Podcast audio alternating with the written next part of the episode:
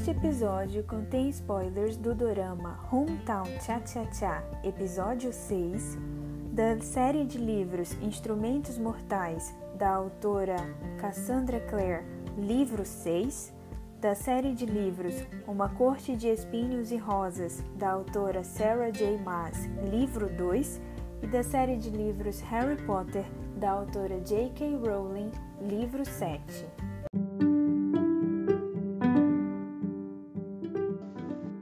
Chegamos! Oi, eu sou a Rafa. Eu sou a Jaque. E você está ouvindo Quem Te Viu, Quem Te Vê, o podcast de duas amigas que queriam fazer um podcast sobre coisas que elas gostam. E então, como é que foi a semana? A semana foi cansativa. Acabaram as minhas férias e eu estou só o caco, cansada. Mas é para vocês, tá, meninas? É só o pó, então. Só o pó. É, a gente é, continuamos a assistir o Hometown Tchá Tchá Tchá, né? Sim. Estamos, estamos nessa, nessa jornada, esperando dois episódios por semana. Muito difícil, doloroso. é, olha, gente, para quem não estiver assistindo Hometown Tchá Tchá Tchá é um dorama muito aguinha com açúcar, muito gostosinho, daqueles que você termina um episódio e você já quer começar o seguinte. E está sendo muito difícil, porque a gente tem que esperar a semana inteira para ver. É as migalhas, né? A gente tem dois episódios por semana, é, são as migalhinhas que a gente vai catando. Para mim, especialmente, né? Porque eu gosto de maratonar. É, geralmente eu não consigo acompanhar séries em televisão, essas coisas. Eu sou uma pessoa que nasceu para viver de streaming mesmo, porque eu sou aquela que maratona. Eu não tenho uma disciplina de todo dia, no horário X, eu estar ali disponível para assistir aquilo. Então, assim, eu assisto quando eu posso, e quando eu posso, eu assisto, começo e vou o dia todo. Às vezes eu termino a temporada. Então, para mim, ficar esperando assistir um episódio, aí esperar o outro sair no dia seguinte, depois esperar uma semana para sair de novo, está sendo muito difícil. eu gosto de ter aquela série que eu acompanho semanalmente, como se fosse um compromisso. Aí eu sei que todo, todo dia X eu tenho aqueles dois episódios para assistir e me satisfazer. Porque se, se o dorama for inteiro, claro que eu gosto também se o dorama for muito bom, né? Porém, eu encho o saco muito rápido e é mais fácil eu abandonar se eu estiver assistindo um episódio atrás do outro do que se eu estiver acompanhando semanalmente. Para mim é o contrário. Essa do compromisso não rola e é mais fácil, assim, se eu conseguir superar a ansiedade, a vontade de continuar assistindo por uma semana, é mais fácil eu largar nesse momento do que se eu estiver assistindo um atrás do outro. É, eu acho que tu ia gostar muito de ter acompanhado o Nevertheless, porque era um episódio, apenas um episódio por semana. Ele, eu acho que o Dorama teve 10 episódios ao todo, porém, eu nunca tinha visto isso, de eles soltarem apenas um por semana. Normalmente são dois, né? Então era muito pouco. Tu assistia aquela uma horinha que passava super rápido e depois acabou. Eu não estava mais acostumada. Eu não ia gostar, então.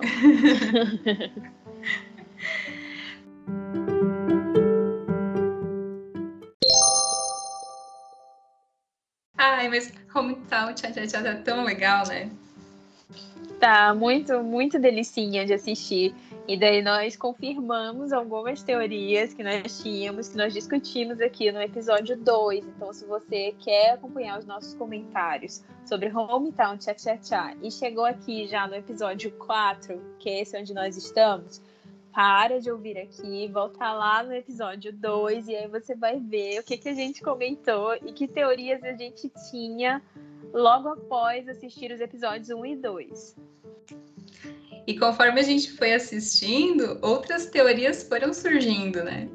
Outras, outras dúvidas, outros questionamentos. Sim. E até os próprios personagens falaram que ali na cidadezinha existiam três grandes segredos. Um era por que, que dois dos personagens se separaram, que é a dona do restaurante e o carinha que trabalha na prefeitura. O outro era o que, que o personagem principal, que é o do Chic, foi fazer em Seoul por cinco anos, que ele praticamente sumiu, é algo assim, né? Isso. E o terceiro, eles não falaram, mas a gente acha que é. Nós já, fizemos, já, já temos a nossa própria teoria de qual seria o terceiro segredo. E nós conversamos e chegamos à conclusão que deve ser porque a menininha, a Borá, tem o cabelo loiro. Com a raiz crescida. O terceiro segredo da cidade deve ser esse. Qual o motivo de ela ter aquele cabelo loiro com a raiz crescida? Só pode, porque não faz sentido nenhum na trama que essa menina seja loira. E tenha três dedos de raiz, né? Aparecendo. Sim. Ai, mas ela tava tão fofinha no festival do Lighthouse. Que coisa mais, mais muito fofa. Ela super mereceu o prêmio. E nem combina com ela, né? Todo mundo ficou chocado, os habitantes da cidade e as telespectadoras, porque a menina, a personagem é totalmente espivitada, vive correndo atrás do amiguinho lá, bate nele, arranca o dente dele no soco. e ela cantou ali com uma voz totalmente angelical, diferente. E o amiguinho dela assistindo, ele tava muito emocionado. Até ele ficou chocado. Esse episódio foi muito fofo, foi muito divertido. Todos os. Cada um que se apresentou foi muito divertido. Até os protagonistas, eles estavam engraçados. Sim. E qual a tua teoria pro, para ele é, para o segundo segredo, que seria no caso o que, que ele foi fazer em Soul. Pois é, né? No segundo episódio aqui do nosso podcast, a gente levantou aqui a suspeita de que ele tinha algum acontecimento obscuro no passado dele, né? Tem uma cena ali que ele fica observando um terno preto e a gente ficou pensando sobre o que significaria, o que, que seria aquele terno.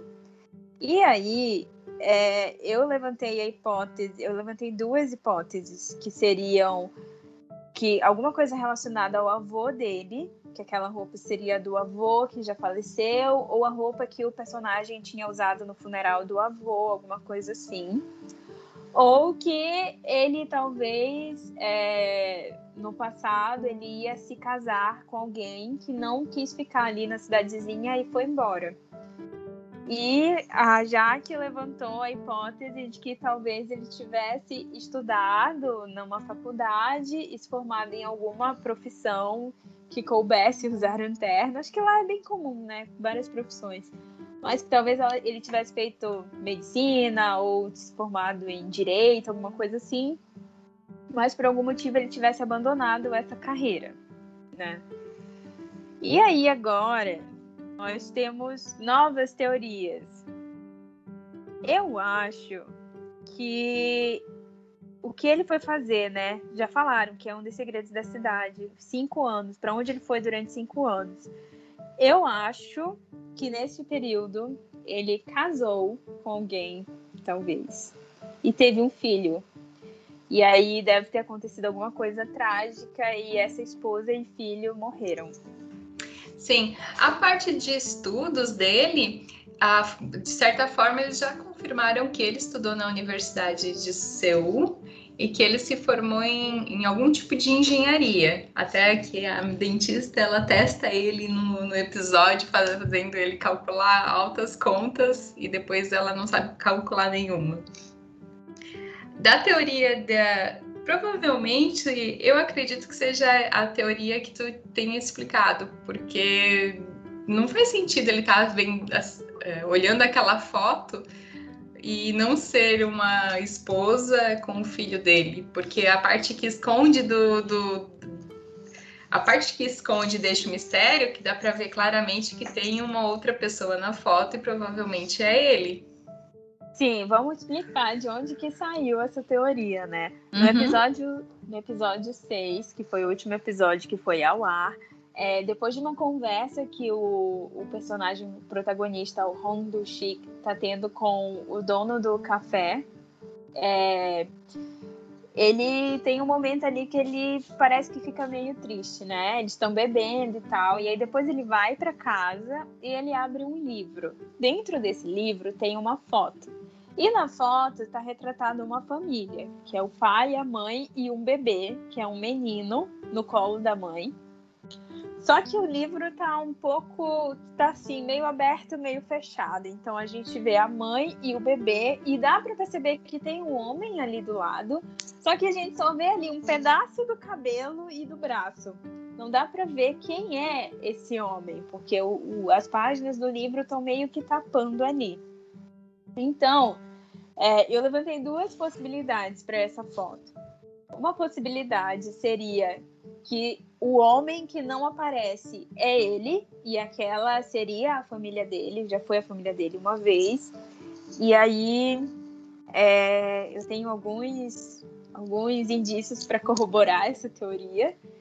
E o outra, outra possibilidade é que sejam os pais dele, né? E o bebê Sim. seja ele próprio. Mas também tem alguns indícios que corroboram essa teoria, mas para mim ela é menos forte, assim, ela acho que não faria sentido ele chorar olhando a foto da mãe e tapar a cara do pai, né, com o livro ali. Então, acho que o fato de estar semi-aberto e escondendo o terceiro personagem é para deixar um mistério. Ah, será que é ele? Será que é o pai dele? Claro que não faz sentido se for o pai dele, mas às vezes é só para ter esse, essa dramaticidade a mais da. Mas eu não acredito que seja a foto da família dele com os pais. Eu acho que é, provavelmente seja alguma esposa e um filho que devem ter acontecido alguma coisa com eles, que a gente vai descobrir mais pra frente, né? Isso. É que tem na conversa que ele estava tendo antes de ir para casa e olhar Sim. essa foto ele estava conversando com o dono do café e o dono do café estava muito preocupado com a filha adolescente que tinha fugido de casa porque ela queria colocar aparelho nos dentes e o pai não queria deixar. E a essa altura já estava, tipo, ele já sabia onde ela estava, ela estava na casa da dentista, a dentista já tinha conversado com ele, tranquilizado ele, estava tudo bem com a menina. Só que ele estava estressado, né, com tudo que estava acontecendo. E ele estava bebendo e o Rundushik chega para beber junto com ele. E aí o pai começa a falar sobre a filha e demonstrar todo o carinho e preocupação. E aí o Rundushik fala assim: Ah, nossa, é, imagina todas as crianças que não têm um pai como você, como elas devem estar se sentindo tristes agora. E aí a gente percebe que ele fica meio triste, né? Sim. E aí o, o, o dono do café fala assim: Ah, que isso, não fica assim. Você cresceu muito bem sozinho, você conseguiu se tornar um homem muito decente, você é a pessoa mais, mais decente que eu conheço e tal. E aí ele já envereda para esse lado de. Ele parte, né? De o menino ter crescido órfão para o fato de ele não ter uma namorada. E ele fala: ah, arranje uma namorada, você precisa se deixar ser cuidado também. Você cuida de todo mundo, você precisa de alguém em quem você possa é, se apoiar, em quem você possa confiar, que cuide de você, etc. E aí ele fala: não, não tem ninguém assim. E fica meio triste também. Então a questão é: ele ficou triste por ser órfão ou ele ficou triste por ser solitário, né? E aí ele vai para casa e vê essa foto. Então, como ficou essa ambiguidade na conversa deles lá atrás, fica uma ambiguidade na quando ele vê a foto também, né? Será que ele tá chorando? Ele olha a foto e começa a chorar. Será que ele tá chorando pelos pais dele que morreram quando ele era muito novinho e aí ele ficou órfão sozinho? Ou será que ele está chorando porque ele sente falta de uma família que ele construiu e que agora não está mais lá? ele também solta em algum momento do episódio que ele não leva seres vivos para casa. E Isso. o que, que isso quer dizer? Pois é, não é nem nesse episódio, é, é algum episódio anterior que ele vê o porco espinho, não, o ouriço, né? O ouriço, aqui, o ouriço. Ele vê o ouriço é, na casa da dentista e aí ela fala, ah, eu tive que ficar com ele porque as crianças disseram que pediram para você e você não quis. Aí ele fala, ah, eu não levo seres vivos para minha casa. Eu achei que ele não quer se sentir responsável pela vida de ninguém. Tipo, mesmo que ele ajude todo mundo, que ele goste de todo mundo, que ele se esforce para fazer as pessoas se sentirem bem, mas ele não quer ser responsável pela vida daquela pessoa. O que fortalece a minha teoria de que ele perdeu ali alguma família que ele construiu. Sim. Mas é, eu não sei ali da parte dele não querer se responsabilizar, porque ele já se responsabiliza de certa forma por todo mundo. Mas em algum dos episódios mostra também que ele tá traumatizado e ele não consegue dormir direitinho à noite, né? Que ele tem pesadelo e ele sonha com alguma coisa muito trágica. E quando ele foi para Seul, ele provavelmente no prédio lá mostrou que ele tinham vários profissionais nesse prédio. Um deles era psicólogo ou psiquiatra, não sei. E provavelmente ele deve ter ido nisso. Sim. Aparece, né? Ele, ele conversando com um terapeuta. E foi, eu lembro da camisa que ele estava usando nesse dia. Hum. E ele estava com a mesma camisa. Então foi nesse dia que ele foi no terapeuta.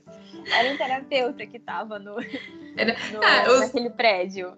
Os looks dele estão melhorando é, suavemente conforme vão passando os episódios. Eles começaram com ele bem caipirão, assim, e agora estão é, modernizando o look caipira, deixando, usando a camiseta branca com calça jeans larga, essa aqui é a camiseta já dobrada nas manguinhas, já deixando ele um pouquinho mais moderno. Sim. Ah, e também eu acho que isso reflete a forma como a protagonista vê ele, né? Que ela via ele como um cara é, de baixa escolaridade, como alguém que só tinha empregos informais porque não tinha capacidade de ter um emprego melhor, como alguém preguiçoso até, porque ele já falou para ela em algumas ocasiões que ele não quer viver é, sendo escravo do trabalho, né? Que ele quer trabalhar quando ele quer e folgar quando ele quer. E aí ela descobre que, na verdade, ele se formou numa universidade de prestígio, uma das melhores universidades do país, num curso também é, de alguém assim inteligente, né? Que já contaram para ela que ele era um prodígio, que ele era o melhor aluno, que ele era o melhor de luta, ele era o melhor em tudo. Então eu acho que a, a, a, forma de ele se vestir provavelmente vai melhorar, porque a, a forma como ela tá vendo ele vai melhorar. É, acredito que sim. E ele precisa, né? Porque, meu Deus, que roupas são aquelas? Tem umas que são de doer os olhos. E ali na cidade, a parte legal do festival é que aparece o grupo que a filha do, do dono do bar gosta, né? E ela tá. Eu me identifiquei muito com ela e os gritinhos que ela dava, muito fofinha. E ela vendo uma live do grupo que ela gosta e quando ela olha pra frente, estão na frente dela no festival. E ela estava assistindo a live do evento onde ela estava. Né? E onde ela estava. Nem ela estava acreditando. E o, o que que o, o esse um dos pro, membros desse grupo foi junto com o produtor para a cidade, né? Tu, tu, acha que ele foi fazer alguma coisa a mais além de se apresentar com o grupo? O, com certeza, eu acho. Eu acho porque aparece o, o, esse membro do grupo, ele aparece acho que uns dois ou três dias talvez mais tempo, é, acho que uns dois ou três dias antes do festival. E pensa que ele é um idol muito famoso, né? Tipo, não é uma banda que existe de verdade, mas ali no contexto do dorama ele é muito famoso. E ele não ia passar todo esse tempo na cidadezinha só para uma apresentação num festival minúsculo, né? Não faz nem sentido eles se apresentarem ali. E o resto do grupo não estava, estava só ele com o produtor. Tanto que a menina, ela ela confunde ele, né? Ela, ela acha que ele é um um é sósia. É, mas como que ela fala? Um Ai, eu não, não um imitador. Ela acha que ele é um imitador. Ela não acredita, obviamente, eu também não acreditaria que aquela celebridade, aquele idol, tá naquele fim de mundo, né? é, ela tem motivos para não acreditar mesmo. Mas foi bem divertida essa parte. Nossa, que sonho. Sim, com certeza. É, tem também uma coisa, nossa, tem uma coisa que tá me incomodando muito nesse dorama. Eu achei esse episódio 6 aconteceu muita coisa. E a história da, da menina loirinha lá, não. A história dela. A história da filha do, do dono do café, com ele também foi muito fofa, né? Aconteceu muita coisa, assim, foi bem legal. Mas tem um personagem, tirando a protagonista, né? Que eu acho ela muito snob. Aquela ah. protagonista. É. Muito snob. É. cada, cada episódio ela leva um tapa moral por causa da, da snobice dela. Snobês. Snobice. Não sei como é que fala. Mas ela é muito snob. E. Arrogância. Não, sim. Não, mas eu, eu não acho, não, acho tá? É eu falei ela é isso. é pedante. Ela Pode é pedante. Ser. Não é que Porém, ela eu gosto, eu gosto muito do personagem dela. Eu não, não vejo defeitos. Ai, nossa, eu vejo muitos defeitos. Não, eu acho não ela... vejo defeitos. Sabe o que eu acho? Ela é aquela pessoa que teve acesso a uma educação de qualidade, que se encontra numa posição privilegiada. É, pela profissão dela, pela, pela educação que ela teve, pelas oportunidades que ela teve e que ela conquistou. E aí ela se coloca num lugar de superioridade em relação aos outros. E não, é não. é porque. Peraí. Não é porque a pessoa não teve uma educação formal como ela teve que aquela pessoa é menos do que ela. E ela tá o tempo todo julgando as outras pessoas e ela sempre fala: "Ah, é porque eu sou uma dentista". Ninguém liga, sabe? Ninguém liga se você é uma dentista. Então, eu não vejo esse ar de superioridade por ela ter estudado. Eu acho que só aparenta quando ela é, não quer, digamos, é, se relacionar com o Dun. É só nesse momento. No restante, ela trata todo o povo da vila muito bem, assim. Tipo, não muito bem, mas de uma forma cordial e educada. Claro que talvez não seja o estilo dela ir numa festa de. ou num, naquela primeira festa lá dos idosos. Também foi um choque cultural para ela. Porém, não quer dizer que ela seja uma pessoa mal educada.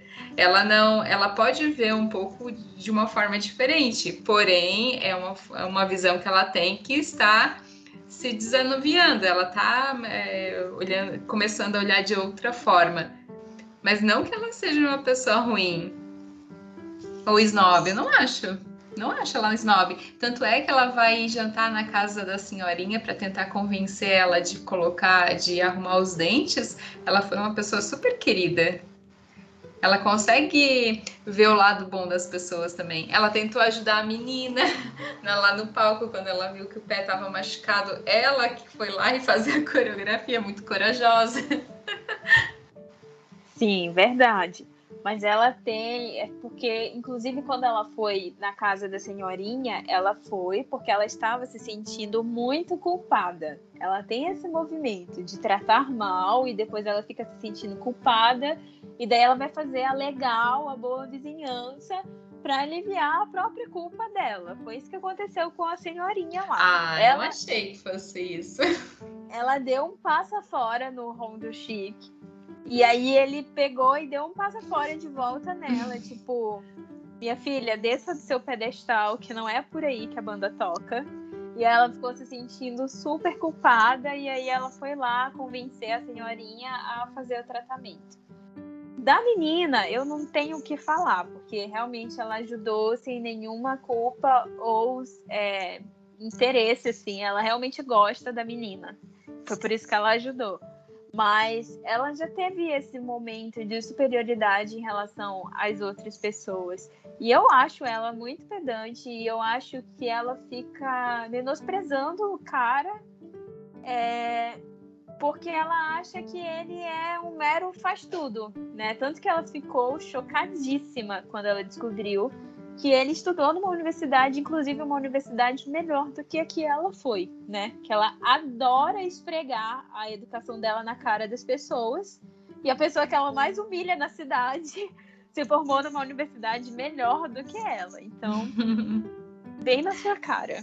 Ah, não é que ela humilha, ela não quer se misturar, mas ela tem o direito de não querer, apesar de estar tá acontecendo, porque todo momento ele está no caminho dela. Mesmo que ela não procure, ele está lá para fazer alguma coisa com ela. Por exemplo, na hora que ela foi na escola para ensinar as crianças ali, como dentista, ele não precisava estar tá lá, podia ser qualquer pessoa, mas quem que estava lá para auxiliar ela e fazer a dancinha lá na frente? Quem? Ele. Mas ele não brotou do nada, foi a brotou, amiga sim. dela ele que contratou ele. Provavelmente ele botou laxante na cerveja da amiga dela, porque, Mas gente, não. não é possível que ele está sempre no caminho da guria. A teoria da conspiração.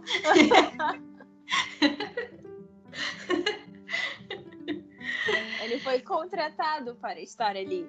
E nesse episódio que ele vai na escola e tudo, antes disso tudo acontecer, ela fica procurando por ele quando ele não aparece. É então... É, porque, é porque ela já está mal acostumada por ele mesmo, que toda vez que ela vai cruzar por, ela, por aquele caminho, ele está lá, também cruzando.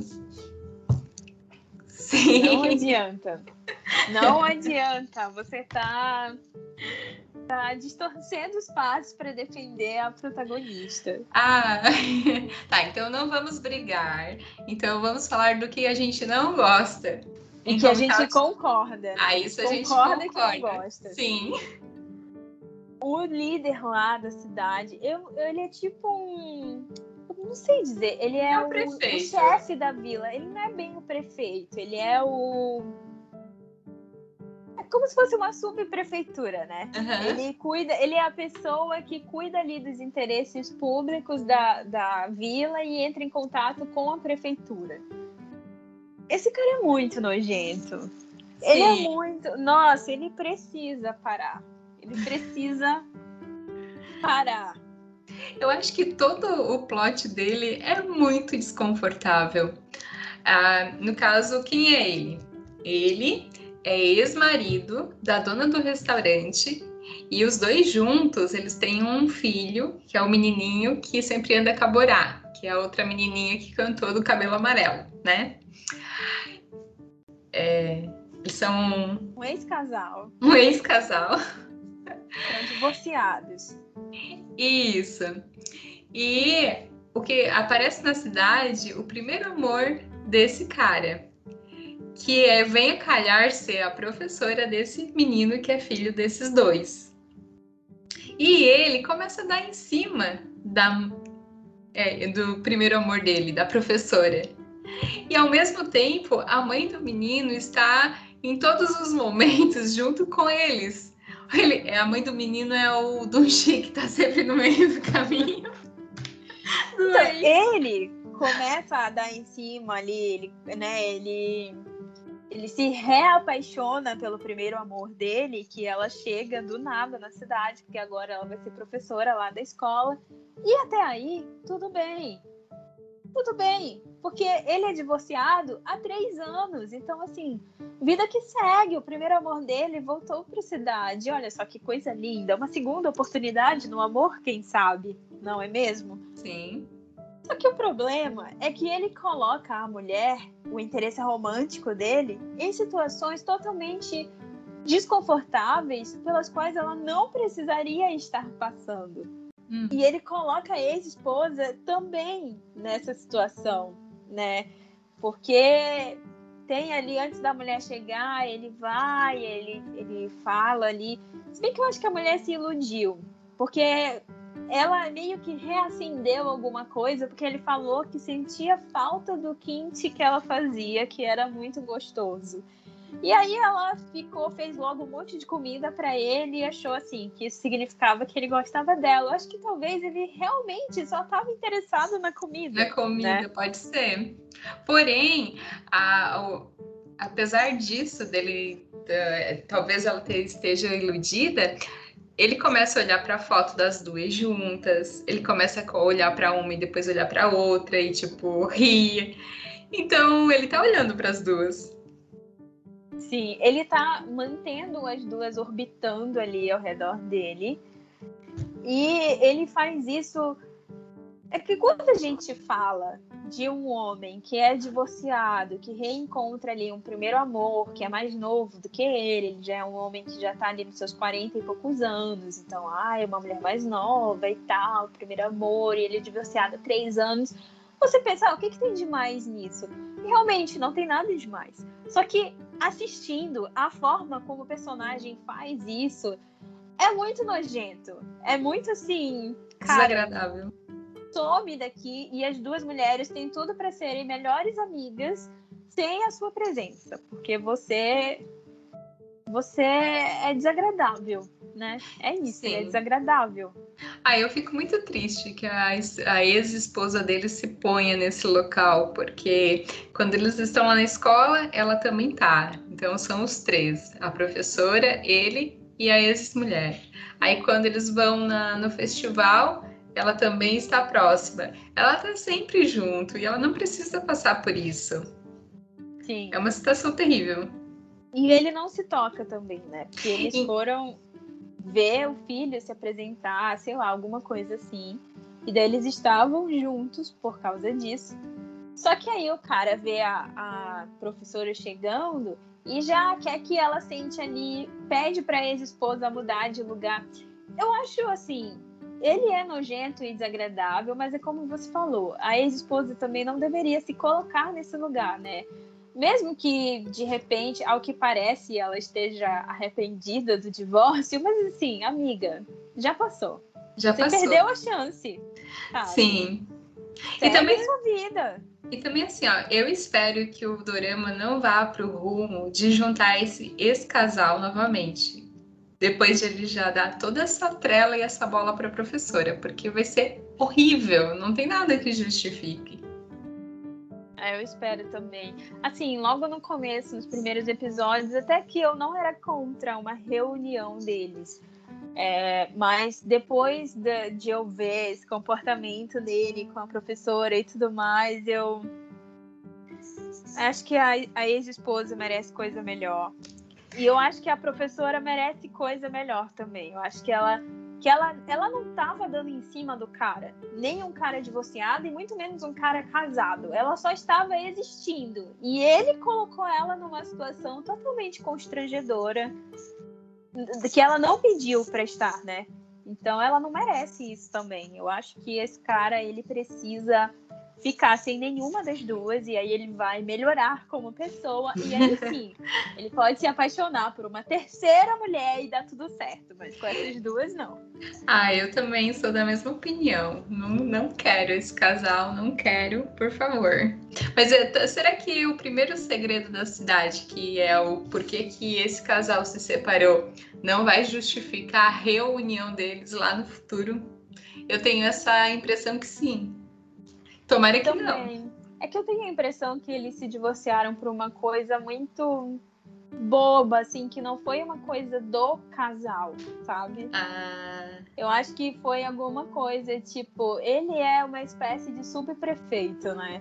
Uhum. E ela é uma espécie de líder comunitária. Então, eu acho que talvez foi alguma divergência nesse sentido. Então, assim, não era uma coisa do relacionamento era uma outra coisa que poderia ser facilmente contornável. Então eles poderiam voltar. Só que a atitude dele em relação à professora já se torna uma coisa do relacionamento. Então eles não podem mais voltar. Não, não podem. Aí, falando em teorias, ah, só queria relembrar a teoria do sapato, que eu disse que o sapato iria voltar no futuro. E ele já voltou, mas ele não voltou como eu imaginava. O Dunchik não guardou ele, ele pescou ele. Muito obrigada, roteirista. Eles conseguiram contornar, mas ele resgatou o sapato, ele reformou o sapato e ele devolveu em perfeito estado o sapato de grife, que a gente olhou o valor e é mais de mil euros. Custa 3 mil dinheiros e alguma coisa. A gente não sabe se esse dinheiros é dólar ou euro. Mas ainda que seja dólar, é muito caro. Então, assim, totalmente justifica o sapato passar uma semana no mar e voltar intacto. Porque nesse preço. ele é tinha que cair. Que ele... É óbvio que ele tem que suportar todos ele os tinha... maremotos. Ele tinha que cair dentro de um vulcão e voltar intacto. Com certeza. O roteirista dessa série tá cobrindo todos os furos. Ainda bem. Não é, isso não acontece com todos os, os, roteiristas ou escritores de livros e séries, né? Porque tem alguns que eles não sabem quando parar. Nossa, sim, tem muita, temos muitos exemplos. Eu tenho, por exemplo, eu tenho pelo menos muitos exemplos de gente que não sabe a hora de parar.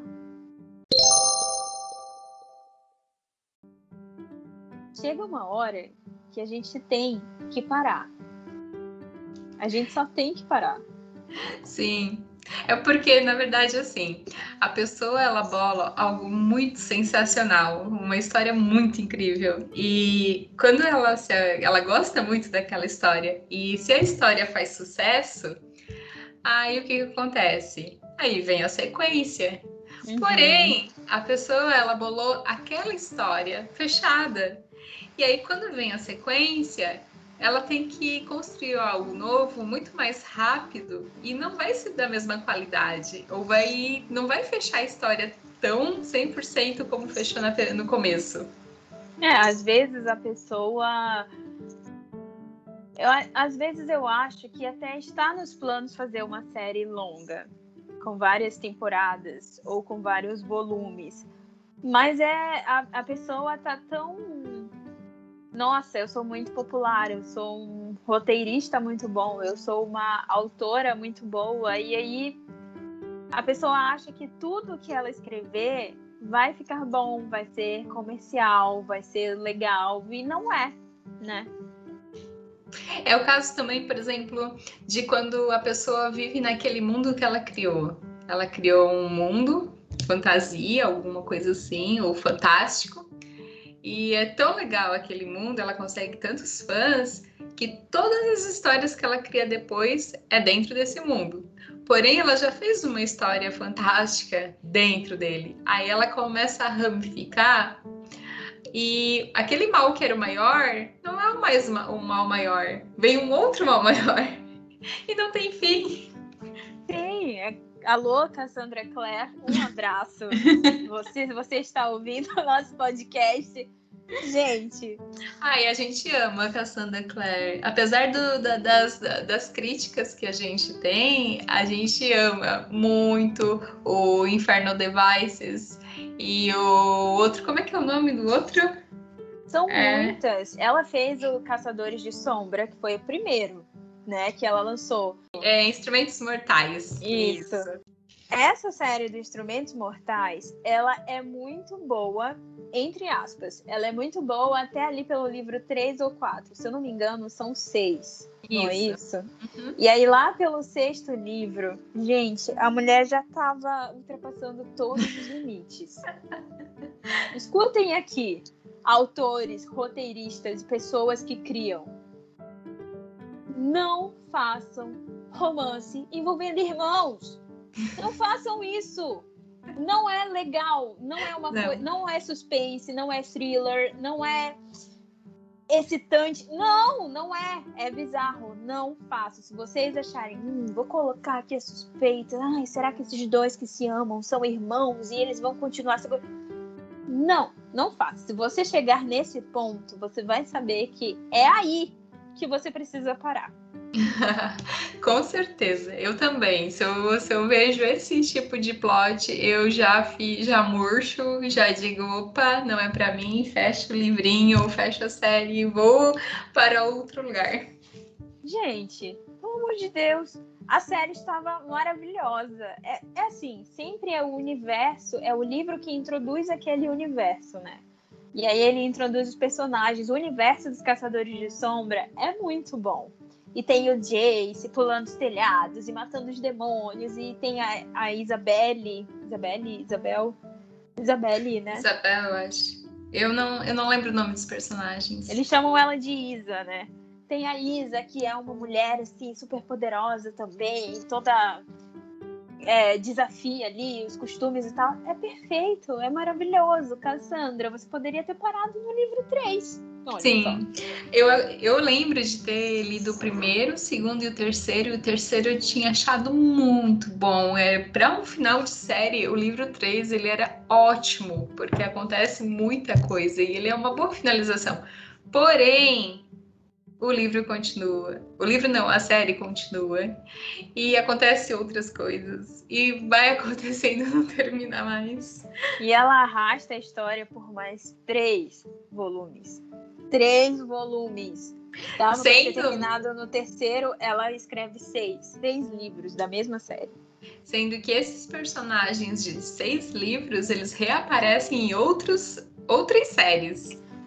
É, porque isso daí, gente, é só o começo, né? É só a ponta do iceberg. Porque aí ela começa a fazer spin-off de um monte de série. Depois de Caçadores de Sombra, vem Artifícios das Trevas. Deixa eu Nem ver se tenho eu... nenhum aqui também. Eu também não tenho ele físico, mas eu li o, o primeiro, eu acho, do desse dessa outra série. Pois, Lady Midnight é o nome É, não é livro. esse que eu tô falando. Eu tô falando da série que tem o Will. Ah, James. não, esse é o Inferno Devices. O Inferno. De... É porque, na verdade, assim, eu, eu acredito que ela tenha escrito os três primeiros do Instrumentos Mortais, depois uhum. ela escreveu os três do Inferno Devices, e depois ela retomou eu, não, eu talvez esteja totalmente errada, talvez esteja viajando. Mas depois ela retomou a série do Instrumentos Mortais. Só que ele é um prequel. Eu não me importei com o prequel, não achei ruim, eu achei perfeito. Eu prefiro a história do prequel do que a história original, digamos. Eu também, eu também. Eu, para mim, é uma das trilogias que eu mais gosto, assim, ela é linda, os livros são perfeitos, eu tenho ela na minha estante e tenho muito orgulho disso. E os personagens são maravilhosos. Will Herondale, você é incrível. Ai, mas o meu personagem favorito não é o Will, é o é. Jim. Jim. Como é que eu, como é que se pronuncia o nome dele? Eu acho que é Jim. Porque? J. É, porque J é M, não é? Eu não sei. Eu não sei mesmo. Tá, então é o Jen. Esse é meu personagem favorito. Eu gosto de todos, até essa, o Magnus, que aparece ah, nessa sim. história aí nos, nos Instrumentos perfeito. Mortais. Magnus é um personagem muito maravilhoso. Essa série é, Infernal Devices, ela é incrível, ela tem uma temática steampunk maravilhosa. É, nossa, ela é muito boa, ela é muito boa. Instrumentos Mortais, os três primeiros volumes são muito bons. E essa série, é, essa steampunk também, que só tem três volumes, é muito boa. E aí vem o quê? Os Artifícios das Trevas, né? Esse... Que se passa depois da história do, do, da Clary e do Jace. Esse daí, eu ainda comprei o primeiro livro, eu comecei, mas eu não consegui terminar. Porque assim, eu acho que ela não tinha mais o que escrever, sabe? Ela já estava ali só no, ah, eu estou vendendo livro, então vou emplacar mais uma série aqui. E não ficou legal. É, de novo aquela história do amor proibido, porém inapropriado, inadequado tem um limite para você fazer amor proibido, sabe? Não ultrapasse. Sim, esse livro, o primeiro livro do, dos Artifícios das Trevas, ele tá com a nota 4.6 no Scooby. de 5. Ele tá super bem avaliado. Ele, o cara ficava falando do cabelo da menina. Tinha tantas vezes que voltava pro cabelo da menina. Ok, o cabelo dela é bonito, já entendemos. Eles ficavam, ai, porque o seu cabelo, seus cachos loiros, que a luz batia de tal jeito. Ai, porque o cabelo dela estava arrepiado, mas era, era lindo, porque demonstrava não sei o que. Ai, porque eu. Ah, gente, por favor. Não. Não, não. Acho e tem que... outra, viu? Tem outra série além dessa que é do é focado no, no Magnus e no Alec. Não sei, é uma série? Porque eu tenho um livro do Magnus, que são só contos da, dele. Eu tenho esse livro também, mas tem outro spin-off que é focada no Magnus e no Alec. Inclusive, eu, eu vi o livro é, na Saraiva ontem. Estou chocada, eu não acredito que tem uma série só dos dois. Mas os dois, eles já estão. Já estão confirmados, já estão é, consolidados. Não, é a série acompanhando eles, entendeu? É o spin-off deles. A, a Cassandra, ela é, ela é democrática, ela é para todos. Todos os personagens dela têm direito a um spin-off. É isso.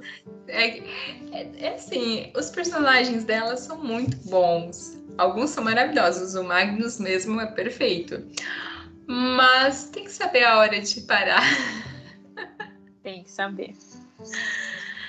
Ai, que coisa. Mas não é só ela que sofre desse mal, né?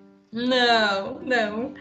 Qual, qual, é a outra autora que a gente gosta muito, mas a gente sofre também com ah. os intermináveis livros?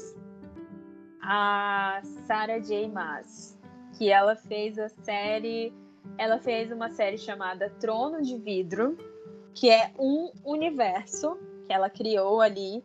E essa série também, ela já deveria ter parado, mas aí ela continuou lançando livro, lançando livro, lançando livro, e eu não consegui, eu, né, não consegui chegar no final da história, porque ficou chato. E eu não conseguia mais ler, já estava cansada. Eu amava os personagens, mas assim, morram, já tô cansada de vocês. E aí ela tem um outro universo que é da Corte de Espinhos e Rosas. Essa série também é muito boa, mas assim, essa, apesar de ser um universo diferente, mas a construção da história é muito parecida com a de Trono de Vidro. Parece que ela fez ali um, um escopo de uma história, ah, tem que acontecer assim assado, seguir esses passos. E ela repetiu isso nas duas séries. Não sei se você teve essa impressão também. Sim, sim, tive essa impressão também. É que eu não sei, é porque na verdade eu tinha a impressão que ela tinha começado essa do, da Corte do Espinho, é, Corte do, dos Espinhos e Rosa, é assim o nome? Não me lembro mais. Sim ela começou. Eu achei que fosse uma forma de fazer tipo um conto de fadas meio às avessas, que tinha a Fera, que era o personagem lá da corte do, da primavera, né? Sim. E ela fosse a Bela. Quando eu li o primeiro livro, eu tinha, tive essa impressão, mas aí não terminou por ali. Ele foi embora e foi embora.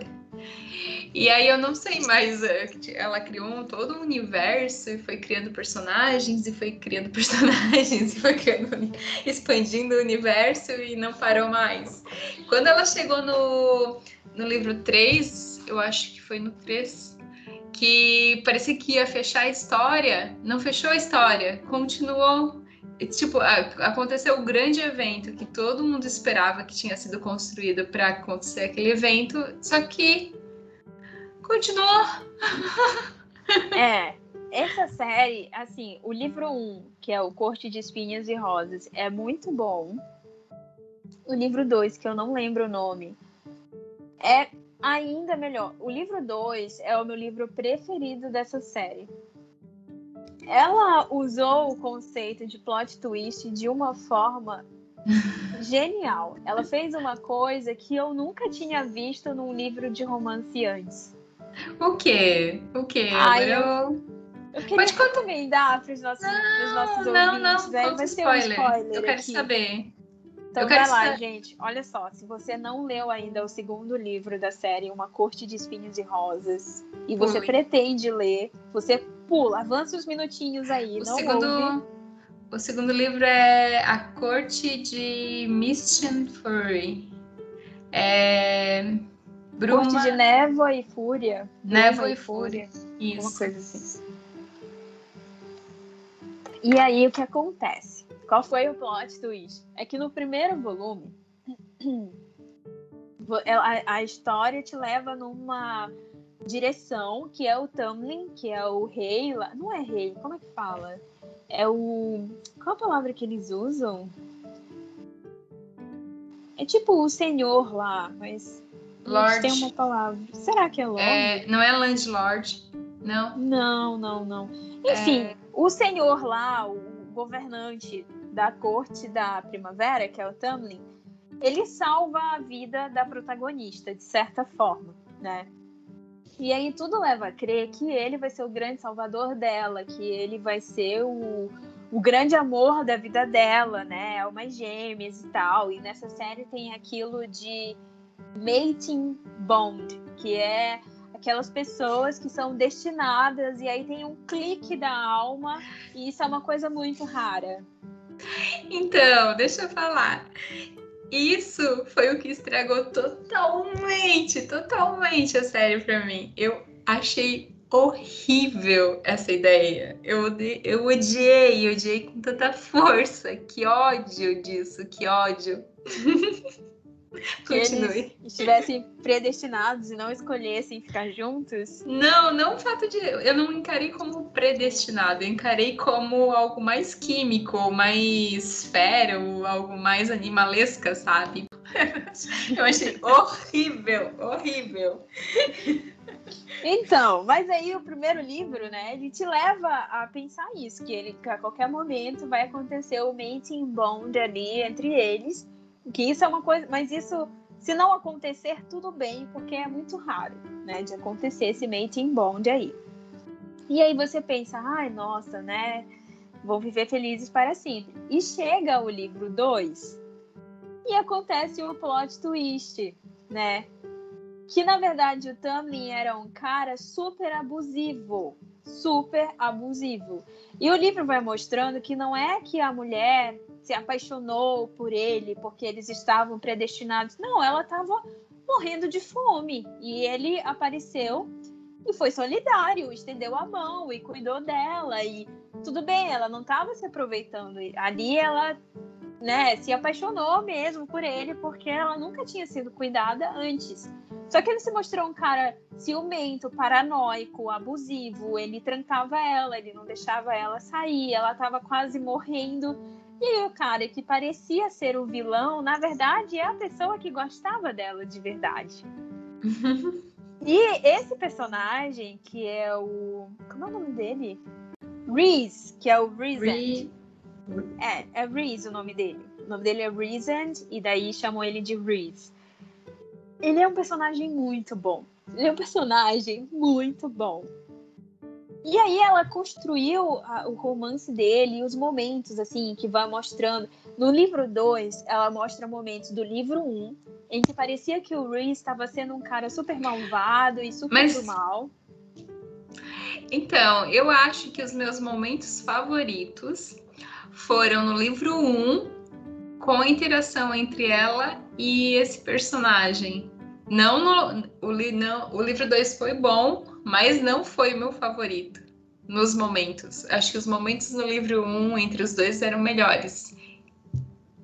Para mim, o favorito foi de ela mostrar o cara que parecia ser o perfeito como um homem abusivo.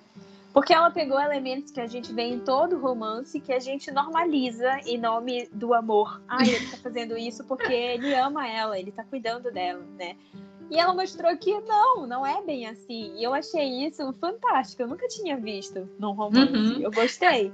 Eu não tinha encarado, talvez na, quando eu li, eu tenha visto essa parte de abusiva e tudo mais, mas agora pondo em palavras, dá uma visão geral da coisa, para realmente faz todo sentido a construção da história daquele jeito. Pois é, no livro 1 um, ele não parecia abusivo. No livro 1 um, é Não, ele é parecia um pouquinho. A... Eu não senti. No livro 1 um era aquele típico romance que o cara tava cuidando dela e, assim, ela precisava ser cuidada naquele momento. Talvez por isso não passe, não tenha passado para mim, pelo menos, essa vibe de abusivo. Uhum. Só que no livro 2, a autora vai mostrando as intenções dele por trás daquilo que ele estava fazendo e vai mostrando um lado dele que a gente não via antes e que a gente vai vendo depois. E ela pega é, ela pega cenas do livro 1 em que parecia que o Reasoned era o vilão e ela mostra as coisas que ele fez se fingindo de mal para, na verdade, ajudar a protagonista, salvar a protagonista ou salvar a família dele. Você vê que as coisas que ele fazia tinham um propósito. E, ele, mesmo ele sendo o cara que gosta dela de verdade e que faria tudo em nome do amor que ele tem por ela, ele sempre deixa disponível para ela a escolha. É ela que tem que escolher se ela vai com ele ou não coisa que o Tamlin não faz. E eu achei esse livro muito bom. A série poderia ter terminado ali. No livro 3, ele ainda é bom. É como você disse, é, a, a, a série toda vai construindo para um evento, né?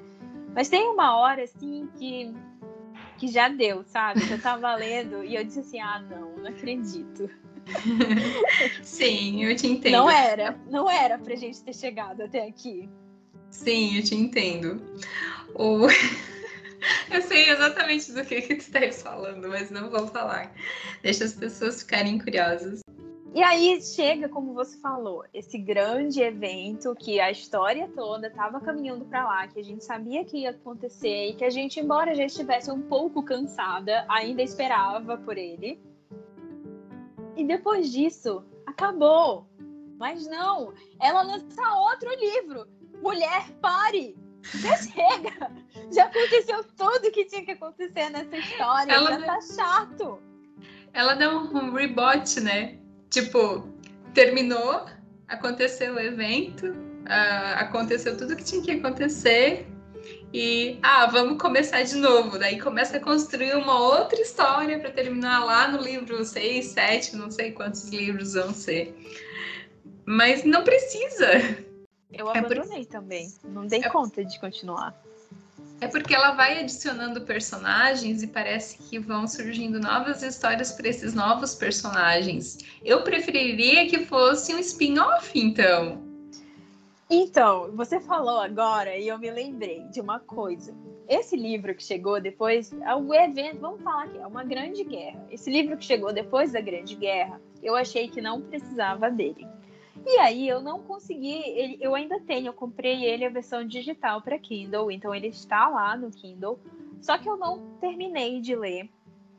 Porque eu, eu não aguentava mais Fair, Fair e Breeze. Não aguentava Também... mais eles chega, vocês são chatos pra caramba, já passou. então, o que eu ia te dizer? Porque ah, eles ela fez dois personagens tão legais que eles se encontraram, a história deles foi perfeita, foi tudo, tiveram momentos muito legais. Aí, a, é, dali pra frente, a história começa a se arrastar, a se arrastar, e eles começam a se achar ao máximo, e daí elas come, ela começa meio que olhar de cima para as pessoas. E o romance deles começa a ficar insuportável. Ela conseguiu estragar o romance, que estava perfeito. Que ódio! Eu também comecei a ler o livro o, 3, o 4, porém eu não consegui continuar. Era muito chato. E aquela história de Bound, socorro, vai embora, não quero mais. Pois é, eu acho que. Eu acho que tem um livro 5. Eu, eu não. É porque assim tem o livro que tem o primeiro, que começa o universo, que ela vai parar lá na corte da primavera com o Tamlin. Aí tem o livro 2, que é quando a gente vê que o Tamlin é abusivo, não sei o que, não sei o que, ela vai morar com o Reese. Ela Aí vai parar na corte do, da, da noite. estrelas e não sei o que. É. Uhum. Aí tem o livro que é aquele do balde, do caldeirão, né? Que a coisa rara acontece com todo mundo. Depois desse, tem outro livro, que é o da Grande Guerra, que a gente já estava cansada, mas vamos aí, né? Vamos ver essa guerra. E aí tem um outro livro, eu não sei porquê. Já teve a guerra, o mundo já foi destruído e reconstruído. E aí ela vai e faz outro livro. Esse outro livro que eu abandonei, porém não desisti ainda, porque tenho uma teoria sobre outros dois personagens. E eu acho que esse livro aborda isso. Então, assim, eu ainda não desisti dele porque eu quero ver se a teoria é o que eu estou pensando. Então, quando tu contou para mim a tua teoria, porque tu já me falou sobre esses dois personagens, eu fiquei, nossa, eu preciso continuar essa história por causa desses dois personagens. Por, por isso que eu comecei o 4. Porém, a, principal, a personagem principal continua sendo a mesma. E ela ficou muito insuportável, de chata, e eu não consigo continuar. E saber que eu vou ler mais dois, três livros com ela, mesmo que sejam alguns capítulos, eu não consigo! Ficou muito insuportável. Se um dia eu voltar a ler esse livro, eu já, ó, eu já comecei e parei. Aí eu comecei de novo e parei de novo. Se eu recomeçar por uma terceira vez, eu te conto se eu acertei ou não. Tá. Na minha teoria. Ah, então, Aí... eu tô vendo aqui no Submarino, tem cinco livros lançados dessa em português, desse, dessa série. Pois é, eu acho que são cinco, porque esse negócio do caldeirão não é no livro 2, né? É no 3. É... é... no final pois do 3. É. E aí, depois desse livro, é que vem o livro que tem a guerra. Então, esse livro chato, que não deveria mais existir, já deve ser o quinto. Não, é o 3. É o 4. É porque, não. na verdade, no final do 3, é, eles acontecem um evento, que é o evento que tava todo mundo esperando que acontecesse. E esse evento é o que vai desencadear essa parte do caldeirão. e do caldeirão ela começa uma nova história. Que é essa guerra. Com os tem outros personagens. tem, tipo, tem uma super guerra que acontece. Que é depois do livro do caldeirão. Ah. Tem o livro do Caldeirão, aí as irmãs dela vão morar com ela. E esse é o livro 4, que no final tem lá a Super Guerra. E aí depois vem um outro livro, que é o que eu abandonei. É acotar, lembra que a gente chamava assim? Acotar? Isso. Porque e esse aí, é muito grande. Poxa. Esse, esse é um universo que ela criou, né? Aí tem o universo do Trono de Vidro, que também começa super bem Aí ela não sabe quando parar. Esse daí eu também eu não terminei, porque assim, amada, né? Eu já tô cansada de vocês. Tipo, eles começam a série e tem uma super coisa, aí eles resolvem. Aí volta atrás, mais uma coisa para eles resolver, eles resolvem. Aí tem outro livro, aí mais uma coisa. Deixa o povo descansar. Sabe, a Trono de Vidro é a minha série favorita em pontos da Sarah J. Maas. Muito mais do que a corte do, do Espinho em Rosas. Ah, só porque o problema ali da, da, do Trono de Vidro, ao meu ver, é que assim, ela desenhou toda uma protagonista, que é assassina, que ela é super é, ágil, ela é muito esperta, ninguém consegue ir com ela. É, tipo, ela fez toda uma caracterização do personagem em cima disso. E isso se arrasta, eu acho que por uns três livros. Que ela é assim, até tem um prequel que é muito maravilhoso. Esse prequel dela, o livro é muito bom. O Também. Da assassina? Isso. O conto da assassina? Isso. E ali ele reforça essa caracterização do personagem de ela ser assassina, ela ter sido treinada e ela ter as habilidades dela, 100%, perfeito. Nos três primeiros livros, eles tentam derrubar um reino lá que acontece, que tem um tirano. Sim, tudo bem, tranquilo. Eles conseguem fazer isso e ela, como personagem, ela tá perfeita. Depois disso, como a série não terminou, ela me inventa que essa personagem ela tem sobre poderes sobrenaturais. Só que ela não precisava disso, entendesse? Ela não precisava, porque ela já era sensacional da forma que ela era. Parece que todo a parte legal dos três primeiros livros, ou quantos livros forem, foi jogado na rala, porque ela nem precisava ser boa em nada ou ter treinado em nada, porque ela já tinha superpoderes. para que que ela gastou? Para que que ela teve gastou suor? Se ela podia simplesmente fazer o que ela fazia, entendeu? Se não por, por que que ela não criou uma outra história ou com outros uh, personagens é, com ela sendo daquela, com a personagem principal sendo daquela forma, entendeu? Uhum. Ela não precisava ter gastado com ela. Eu fiquei muito chateada com isso. Porém, eu ainda gosto muito dessa história. Eu não gosto do casal principal também, porque eu acho eles um pé no saco. Eu nunca chipei eles. Desculpa. É, é um chip naufragado. Poxa, que saco. Porém, a história era muito boa e eu gostava muito dos personagens secundários. Eu gosto de pers eu uma coisa que essas duas autoras elas têm em comum é que elas constroem o universo tão bom que os personagens secundários eles são muito bons também e desencadeiam muito interesse de quem está lendo. E eu acho que é isso que faz com que a gente se agarre na trama, porque se dependesse dos principais, não tem condições, não tem. eu não sei se tu gosta do casal principal, mas que ódio deles, que ódio. Nessa série eu gosto que ela tem vários interesses românticos, não simultaneamente, mas em diversos momentos da vida dela. Então ela Sim. não era aquela menininha pura que nunca conheceu ninguém e aí de repente ela conhece o amor da vida dela nada contra, acho legal. Mas eu gostei dessa refrescância, assim, que, a, que esse, a, esse livro Não. trouxe. Então, assim, eu acho que ela poderia ter parado ali. Eu também parei de ler o livro. É, eu cheguei até um livro. O livro que eu li, o último que eu li dessa série, que não é o último, é o último que eu li, ela termina num baú. Não lembro direito como que ela chega lá, mas ela termina dentro de um baú. Eu também, esse foi o último livro que eu li da série. Eu acho que é o livro 5. É, é Tormenta. Alguma coisa de Tormenta é o nome do, do livro. Eu nem quis saber como ela saía do baú. não procurei o resto. Não sei se a Sarah já parou, se ela continua. Eu não sei se é o a Empire of Storms, eu acho que é o nome do livro. É Império das Tempestades, eu não sei. Eu nunca sei o nome do livro certo, que saco. Mas eu também li até esse livro. E eu não sei se. Eu queria continuar, porque tem a história do, do outro rei e tem a história daquela bruxa. E eu gosto desses dois personagens.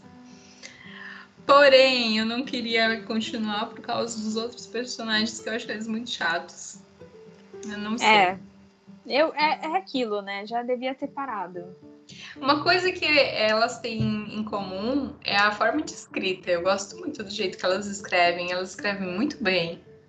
A construção Sim. do universo, dos personagens, a descrição da história, ela é bem legal. Sim. Tem outra série aquela Poison Study, lembra? Sim. Era de, sobre venenos. Aquele, aquela série também é outra.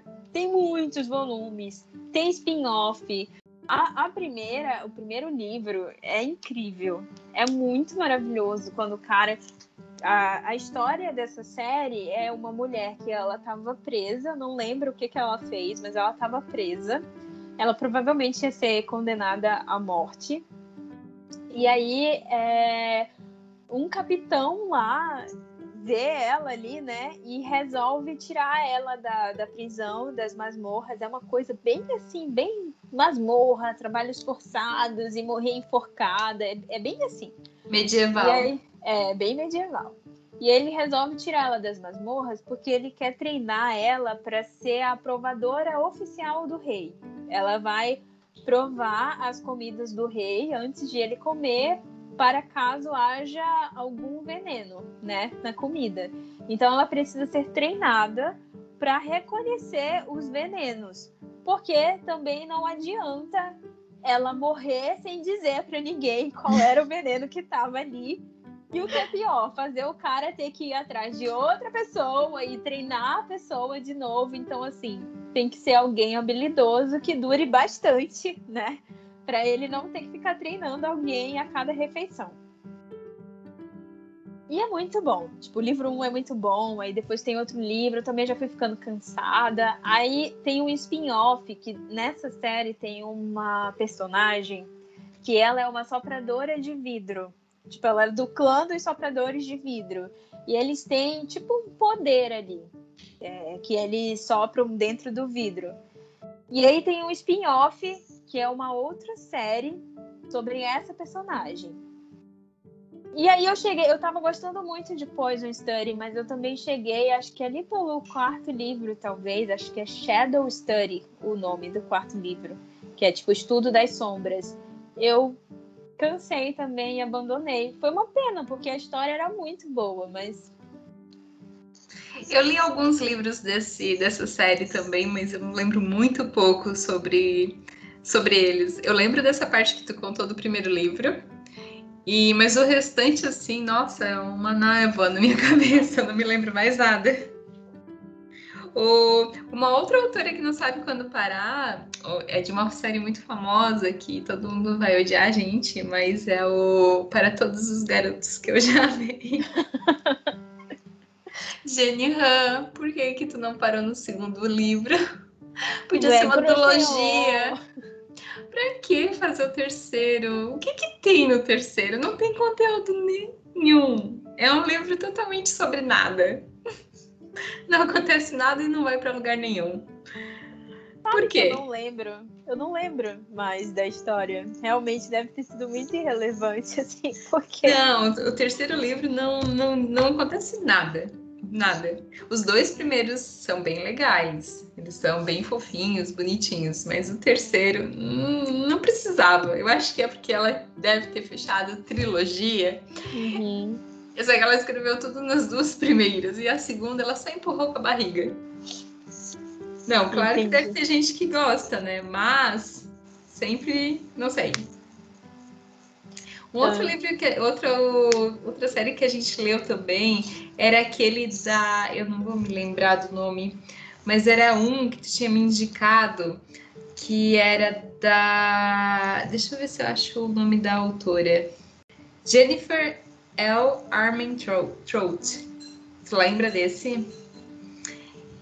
É que era, era sobre mitos Ai, eu sei! Que é de mitologia grega. Isso! Ah, essa série, essa, a, essa autora escreve muito bem. E os personagens dela são muito bons. É sim. É tipo aquele livro que tu lê em um dia, de tão bom que é.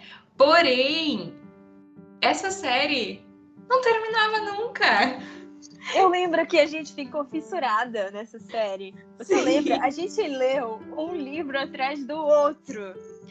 Com certeza, porque era muito. Até outros livros que não fazem parte da série a gente leu e ela realmente escreve muito bem e, é bem interessante as histórias dela. Porém, esse do dessa série, eu nem sei se eu cheguei a terminar. Eu li muitos livros. Eu acho que a gente não terminou, porque o último que eu li era um ah. do Cef. Lembra do Cef? Eu, eu não lembro o nome dos personagens, porém. Era aquele, ele era um semideus, que ele era, ele era filho. Ah, não sei de quem que ele era filho, mas ele era um semideus e ele era um bad boy, assim. Então, o último que eu li era um que ia abrir um spin-off para um dos personagens, que ela tinha dois interesses românticos, mas Sim. na verdade ela só tinha. Ela era só com um. Só que o segundo, que era um second lead meio ignorado, ele ia abrir uma história para ele. Uhum. E essa história daí eu parei por ali e não continuei. Eu comecei a ler, eu não me lembro se eu terminei. Eu acho que talvez não. É porque assim, é, eu sou muito ocupada, né? Eu faço muita coisa. Então, Sim. às vezes, a história. Mas eu não sou dessas pessoas que nunca podem fazer nada porque tá ocupada. Eu faço muita coisa. Eu saio com a minha família, eu converso com os meus amigos, eu assisto minhas séries, eu leio os meus livros. Só que eu faço tudo de, de maratona, assim. Quando eu tenho um tempo para fazer, aí eu faço, faço, faço, faço. Então, assim, quando eu gosto de um livro, eu vou lendo tudo.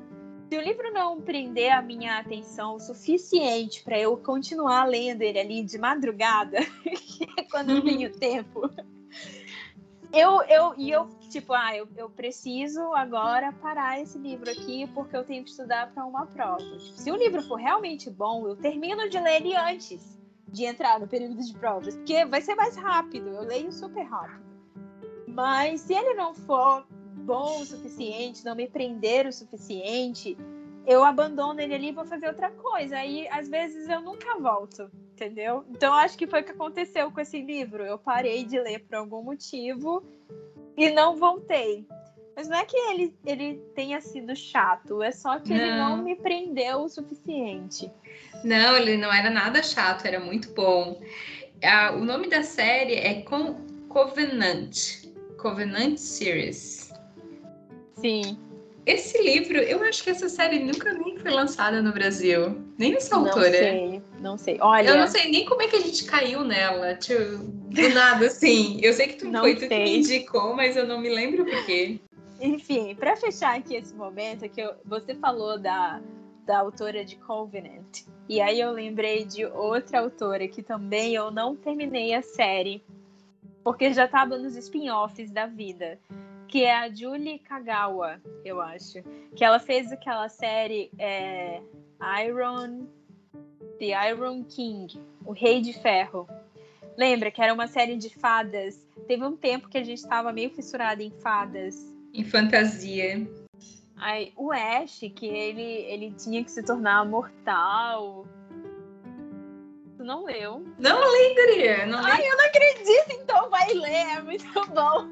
Quando você chegar lá pelo quinto livro, aí você vai descansar também. Mas até o quarto é muito bom. Ai, não. Não. Poxa. Pra você que gosta de coisas melancólicas, desesperadoras, Sim. você vai amar essa série. Sério. Quando você chegar nesse livro esse livro aí do Ash, porque ela é aquela autora que ela escreve sobre diferentes pontos de vista. Então chega um livro que é praticamente o livro todo sob o ponto de vista do Ash. Esse livro, esse li... eu li esse livro, eu chorava tanto lendo esse livro. Ele, ah, mas, ó, ele, ele proporciona uma angústia. Tem uma, tem uma grande diferença, as pessoas confundem entre melancolia e drama. Eu gosto de coisas melancólicas, eu não gosto de sofrimento. Não, esse, mas ele é melancólico. Vai lá, confia. Ah. Esse, esse livro, assim, eu não sei, porque, eu, porque assim, era triste, mas também era muito bonito. Eu lembro, eu não lembro mais os detalhes, assim, das, eu não lembro mais assim dos detalhes, mas eu lembro que eu gostei muito desse livro em particular. Que eu chorei muito, porque era triste, mas era bonito. Eu, eu lembro de achar isso, de achar muito bonito o que aquele personagem estava fazendo. Oh, e agora eu já fiquei curiosa, que droga! esses livros que a gente lê de adolescente, na verdade, né, elas são bem adultas, assim. Ah, não, Sarah J. Maas é, é, conteúdo adulto, por favor, né? Sim, mas tá na prateleira de infanto juvenil. Não, não sei, sei o que faz lá. É uma trollagem. Mas, mas ela vai, ela envelhece na série e, enfim, o cara, o cara é uma criatura milenar. Então foca nisso. Não, mas eu fiquei curiosa, quem sabe? Essa conversa me fez lembrar de muitos livros muito bons que a gente leu. E que na época a gente ficava totalmente no hype, assim, que a gente gostava muito. E foi muito bom relembrar disso. Eu fiquei com saudade, assim. Eu também, nossa, eu também. E tinha cada livro muito bom que a gente leu. Nossa! Eu reli recentemente toda a série do Harry Potter. Ai, Harry Potter é muito bom, ela é perfeita. E é engraçado que é, depois de adulta, a gente tem visões diferentes do, de quando a gente leu quando era adolescente. É, tem um significado totalmente diferente assim por trás da história. Tu consegue ver elementos e até conciliar com o mundo atual que quando a gente é, leu pela primeira vez, pelo menos eu, não tive essa percepção. E ele é bem profundo. Sim, e eu é, não sei se foi assim para você, mas para mim, eu li Harry Potter ao longo da minha adolescência. E o, os livros, né? Tem sete livros. Ele começa com 11 anos e vai até ele ter 17 anos. E eu li mais ou menos nesse espaço, que geralmente saía um livro por ano, né? Uhum. Então eu li, eu fui crescendo junto com o Harry Potter. É, então, eu era uma, semelhante, porém eu já estava mais pro final da minha adolescência. Então era o final da adolescência e início da vida adulta. Era um grande evento quando iam lançar um livro do Harry Potter. Um grande evento. Imagina. Eu lembro que aqui eu tinha que esperar traduzir para português, né? Chegar no Brasil, aí eu morava no interior, então a gente tinha que vir para Belém para comprar o livro. É, eu, eu também morava no interior e aí eu tinha que vir para a cidade, né? No caso, na cidade onde eu morava, que era a cidade mais interiorana, assim, não tinha livraria. Aí eu tinha que vir para uma cidade um pouquinho maior para conseguir ir na livraria comprar o livro. Eu também tinha essa, essa jornada, mas Harry Potter valia muito a pena. Valia totalmente a pena. Eu gostava muito. Eu sempre disse que o meu livro favorito do Harry Potter é o livro 3, que é O Prisioneiro de Azkaban. Uhum. Porque eu acho que é o livro mais movimentado, o livro que mais acontecem coisas. Que geralmente os livros têm uma única história que tudo vai caminhando muito lentamente para resolver aquela história. E no Prisioneiro de Azkaban não, acontecem várias coisas. Porém, eu li o livro 4, eu não sei quantas vezes. Eu li esse livro muitas vezes.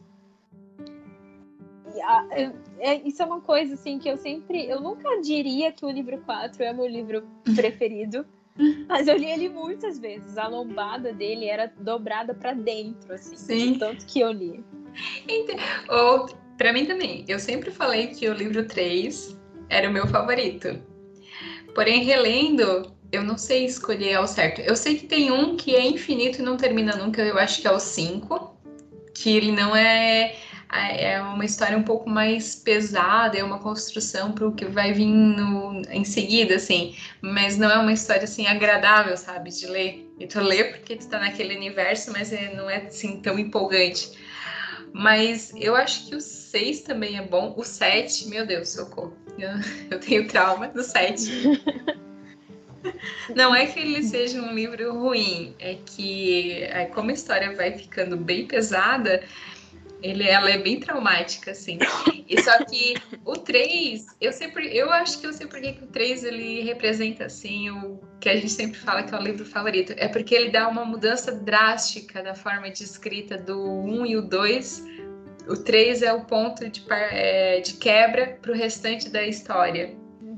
Porque no 1 e o 2 ele é bem infantil, até a forma de contar ela é mais rápida, ela é mais agitada e ela é mais. É, uma forma mais infantil, assim. No 3 ele já começa a tomar forma para a construção da, da grande história e ele vai. E a forma de narrativa muda também ele fica muito mais legal. Ele, ela coloca personagens novos, elementos novos e dá uma profundidade maior, eu acho, no 3. Uhum. É, eu, eu também acho. O quinto livro é o que eu menos gosto também da, da septologia, como fala. é o que eu menos gosto. É, eu ficava com muita raiva do Harry. Ele tava, tava meio adolescente rebelde, brigando com todo mundo, sendo um pé no saco. Não gostei. É, o sexto livro tem umas coisas que eu não gosto, mas é no geral é um livro bom. E o sétimo, sétimo é o sétimo, né? J.K. Rowling é, fez jus ao conceito de clímax. Foi é um livro assim, né? Você respira, né? Quando termina de ler. Mas verdade. É, eu acho que o 3 e o 4, eles são aquele momento que tá tudo bem, tá, que mais ou menos, mas tá tudo bem, parece que vai dar tudo certo, todas as coisas vão se alinhando e vão se resolvendo. Eu acho que é por isso que a gente gosta tanto. E ele é mais divertido e aventureiro. Então, ia dizer que vai ficando sombrio, né? Porque, tipo, no 4 tem, come, começa até a morrer gente, assim é bem pesado quando você pensa que aquilo era uma série infanto-juvenil. Eu, pelo menos, li o quarto livro quando eu tinha 14 anos. E eu era uma adolescente bem pro lado mais infantil do espectro do que pro lado adulto. Então, eu com 14 anos era bem criança ainda. Por isso que eu te digo que a impressão que a gente tem, que eu tenho hoje, é diferente da impressão que eu tinha lá na primeira vez que eu li. Porque eu também, apesar de ser um pouquinho mais velha, eu ainda olhava a parte mais juvenil da coisa, a amizade entre eles, a, o desenvolvimento desses personagens principais do trio, né? Só que lendo agora, a gente vê todo o universo por trás e como era toda a parte pesada entre as famílias, entre os, os professores, as responsabilidades e toda aquela parte de perseguição. Era muito pesado. O bullying, né? Bullying. Que é tratado no livro 6. Ah, eu preciso, já que a gente tá falando de Harry Potter, eu quero falar uma coisa que vai ser polêmica. Ah. Lá vem. O professor Snape, ele nunca foi uma boa pessoa. Ele sempre foi um mau caráter. Não tem always. O não tem fez, always. Não tem always. O que ele fez não se justifica. Tem uma passagem, ele faz coisas terríveis, ele trata as, as crianças de forma terrível e brutal. Ele traumatizou muita gente. Não é porque ele se redimiu, entre aspas, lá no final, que justifica que ele é um bom caráter. Ele só fez uma ação boa. Isso não é, não é uma forma de pagar, ele não tá pagando. Só que, na verdade, aquele final não é uma redenção aquilo ali não foi uma coisa boa que ele fez para pagar todas as coisas ruins que ele tinha feito. Não é uma não. redenção. Aquilo. Eu, quando eu digo redenção, é, é, se redimiu, é que assim, não, não digo na visão do personagem, mas na visão dos leitores. Porque a maioria das pessoas que eu vejo que levam que, ah, tadinho do Snape, é como se eles tivessem sentido uma redenção do personagem lá no final. Eu também não achei que fosse, que tenha sido uma redenção. Pode continuar. Então, é que eu ia dizer que não era esse o objetivo de, uhum. de ele fazer uma boa ação no final que compensasse por todas as más ações ao longo dos anos. Na verdade, o que ela queria mostrar é que todas as más ações dele tinham ali um, um objetivo que era manter a boa ação. Tipo, na verdade, tudo que ele fazia ali era para proteger o Harry. Ele tinha que agir daquela forma para que ele continuasse a ser é, continuasse a ser confiável para o lado ruim e continuasse é, acessando as informações que ele ia levar para o lado bom conseguir vencer. Ele tinha que fazer aquela, agir daquela forma para ele não ser pego. Ele tinha que agir daquela forma para ele conseguir manter aquele personagem que ele precisava manter para poder proteger o Harry. No caso, por exemplo, quando ele matou o Dumbledore. Aquilo doeu muito nele. E eu acho que a. Na doeu história, mais em mim. Eu acho que na história a J.K. Rowling queria mostrar assim que foi muito doloroso, mas foi um sacrifício que ele fez. Nossa, imagina ele matar o Dumbledore. Foi um sacrifício que ele fez para poder manter aquilo. Só que eu acho que foi mal construído. Porque, por exemplo, eu fiquei com a impressão de que o Snape sempre tinha sido um cara ruim, e aí lá no final ela resolveu transformar ele nesse personagem que na verdade sempre tinha sido do bem e que só agia assim porque ele precisava, né? Tem toda aquela controvérsia também que o Harry ele parecia muito com o pai dele, né? Então o Snape ao mesmo tempo que queria é, proteger o Harry por causa da Lily, ele também odiava o Harry por causa do Tiago. Tem tinha isso também. Mas eu acho que foi mal construído porque, por exemplo, se você pegar a Sarah J. Maas e o Reasoned, o Reasoned, ele é o Snape da vida, né? Ele é muito mal, ele é perverso, ele é macabro, ele é uma pessoa horrível. E aí a Sarah J. Maas, ela conseguiu escrever o livro 2 de uma forma que mostrava pra gente, convencia a gente de que ele não era mal. Ela pegou cada maldade que ele fazia no livro 1 um, e foi mostrando, tipo, por que, que ele fez aquilo, o que ia acontecer se ele não tivesse agido daquela forma. Então ela construiu de uma forma legal. Eu acho que a J.K. Rowling queria fazer isso com o Snape. Só que não. Né, eu acho que talvez ela não tenha conseguido com a maestria que a Sarah conseguiu, por exemplo. Então, pode ser, pode ser. Porém, eu ainda acho que ele é um mau caráter, porque se ele fez tudo isso durante toda, ele nunca foi só com o Harry, ou ele foi durante toda a vida dele como uhum. professor. Então, antes do Harry entrar na, no da escola, o, o Lord Voldemort já tinha caído. Eles não sabiam que ele realmente voltaria. Então, foi uma escolha dele continuar ruim, ou mau caráter. Havia boatos. O Havia boatos, ordem, mas... O pessoal da Ordem da Fênix sempre esteve preparado achando que o Voldemort ia voltar, né? Mas ele só retorna né, realmente lá no livro 4. Então, mas, ele fez mas, coisas horríveis no 1, no 2 e no 3, né? Mas ele já, era, ele já era uma tragédia anunciada.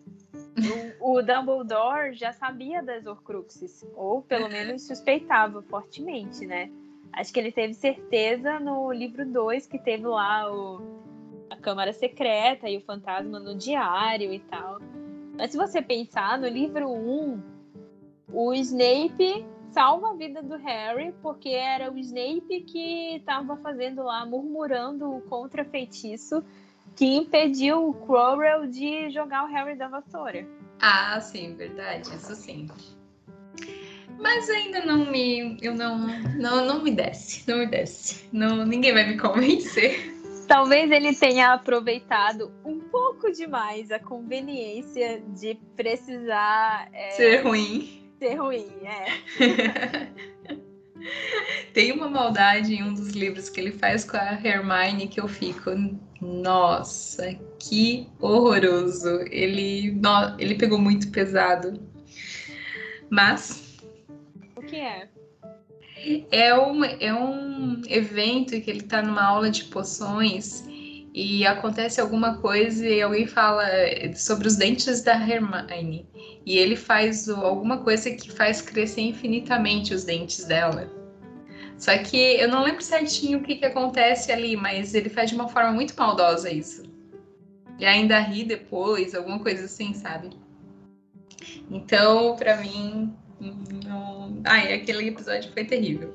É. Mas eu acho que a gente tem que pensar também que Harry Potter é de uma época diferente, né? Harry Potter começou a ser escrito no final da década de 80 ou início da década de 90. Eu acho que o livro 1 é de 91, se eu não me engano. Não? E sim, ele começou a ser escrito por aí. Talvez tenha sido publicado internacionalmente depois, mas ele começou a ser escrito na década de 90. Não, acho que ele é de 98, não? 97. Ah, 97. É, tá. Não tenho certeza. É a década de 90. Não é no início, mas é década de 90. É, isso, isso. E a. a e a, a, é uma época diferente, né? Por exemplo, o bullying, que hoje a gente vê como um bullying terrível que acontece ali do James, do Sirius e dos outros dos outros marotos lá, que hoje a gente lê isso e acha inaceitável, né, que o cara seja considerado um herói depois de tudo que ele fez. Nessa época não era, né? Nessa época só o fato de o Snape ser um vilão ou talvez um anti-herói já justificava todo o sofrimento, né, que ele teve.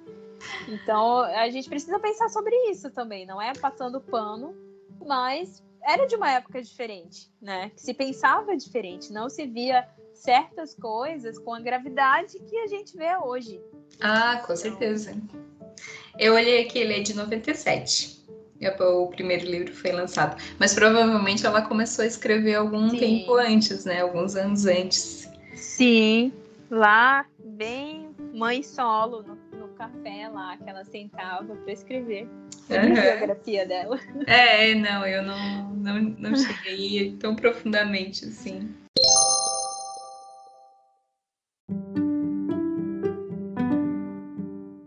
A gente vai falar sobre doramas também que não terminaram quando Acho que não. não. Acho que já deu, porque a gente até. Eu acho já que. Falamos mais do que. A gente se empolgou nos livros. Eu acho que tá na hora de a gente parar esse tá. episódio. Sim. Saber parar. Tá. Talvez a gente tenha perdido um pouco o momento, porque a gente estava falando de pessoas de criadores que não sabem parar e talvez a gente tenha perdido o ponto de parar também. Sim, a gente se empolgou.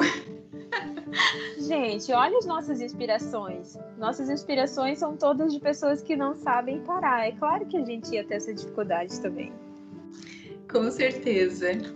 E não, e depois assim, a minha conclusão desse episódio é que apesar de elas não saberem parar, eu ainda estou com vontade de ler o que elas fizeram depois.